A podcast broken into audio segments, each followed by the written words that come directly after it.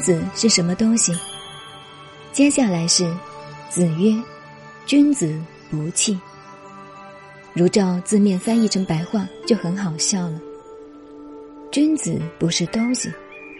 提到这个思想，我常说我们中国人实在了不起，个个懂哲学。尤其骂人的时候更是如此。譬如说：“你是什么东西？”拿哲学来讲。我真不知道我是什么东西，因为人的生命究竟怎么回事还搞不清楚嘛，所以我真不知道我是什么东西。但孔子这句话到底是什么意思呢？因为为政要通才，通才就是样样懂。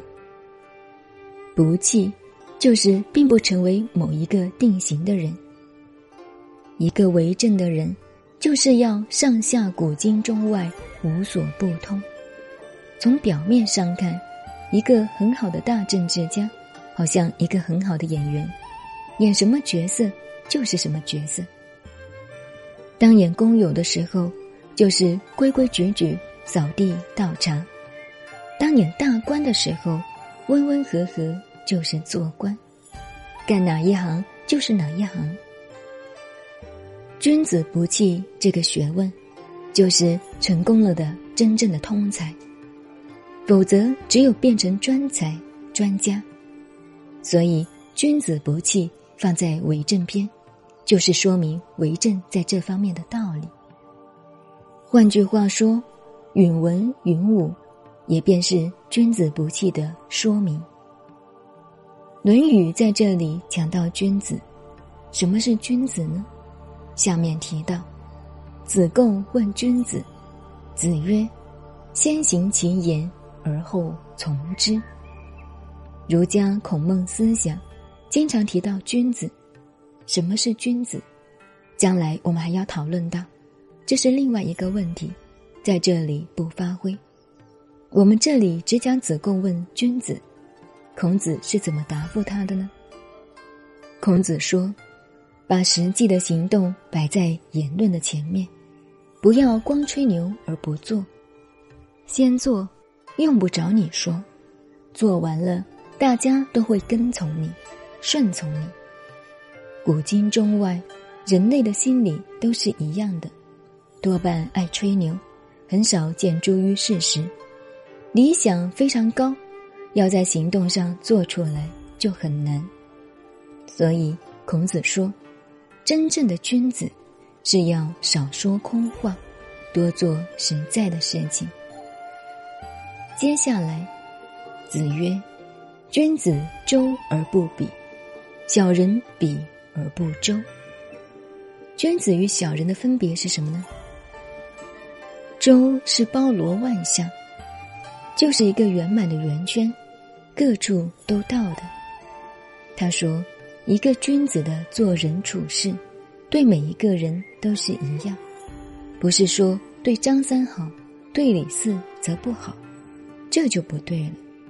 这就叫做比而不周。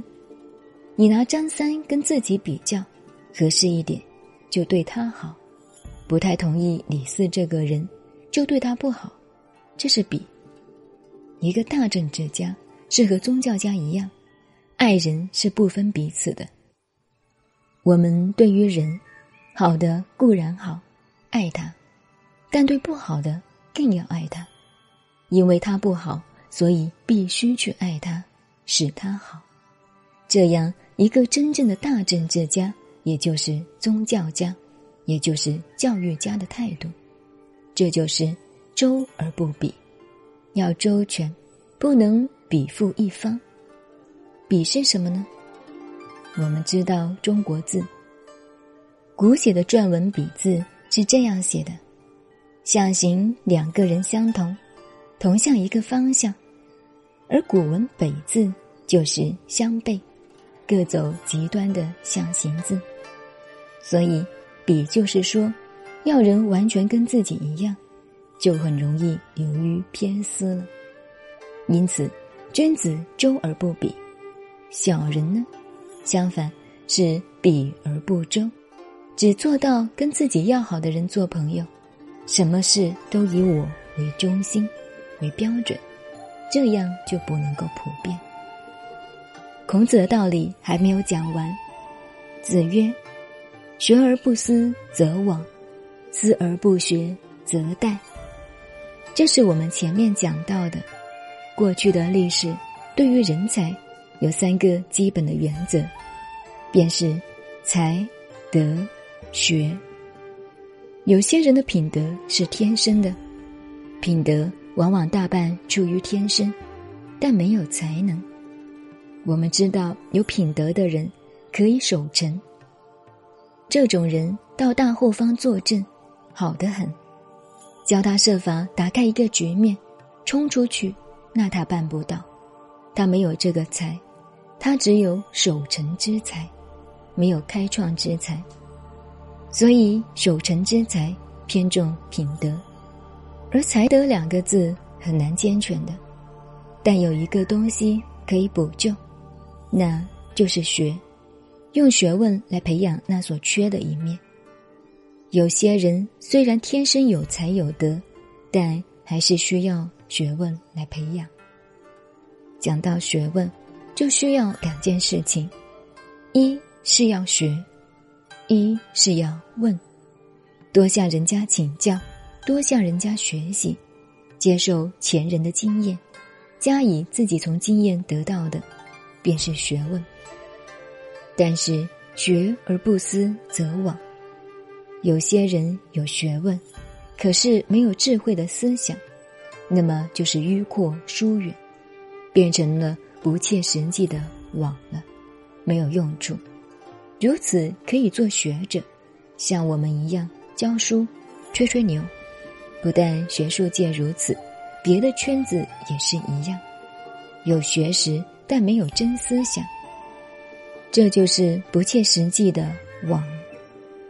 相反的，有些人思而不学则殆。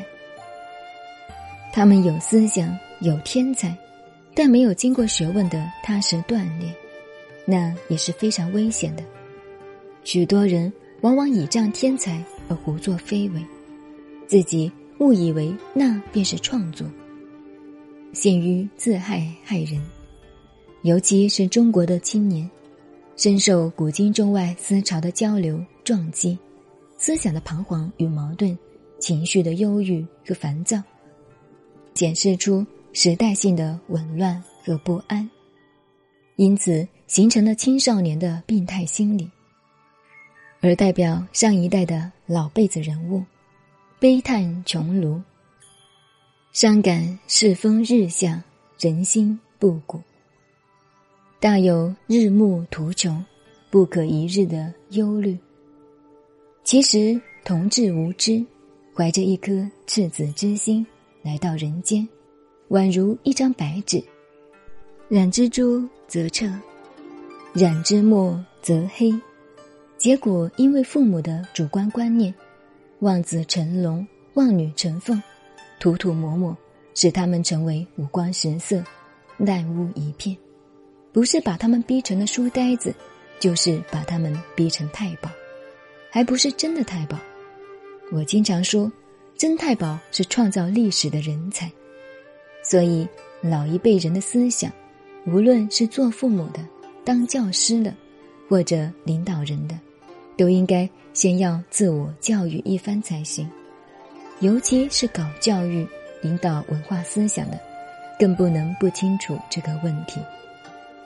所以，青少年教育的问题，首先要注意他们的幻想，因为幻想就是学问的基础。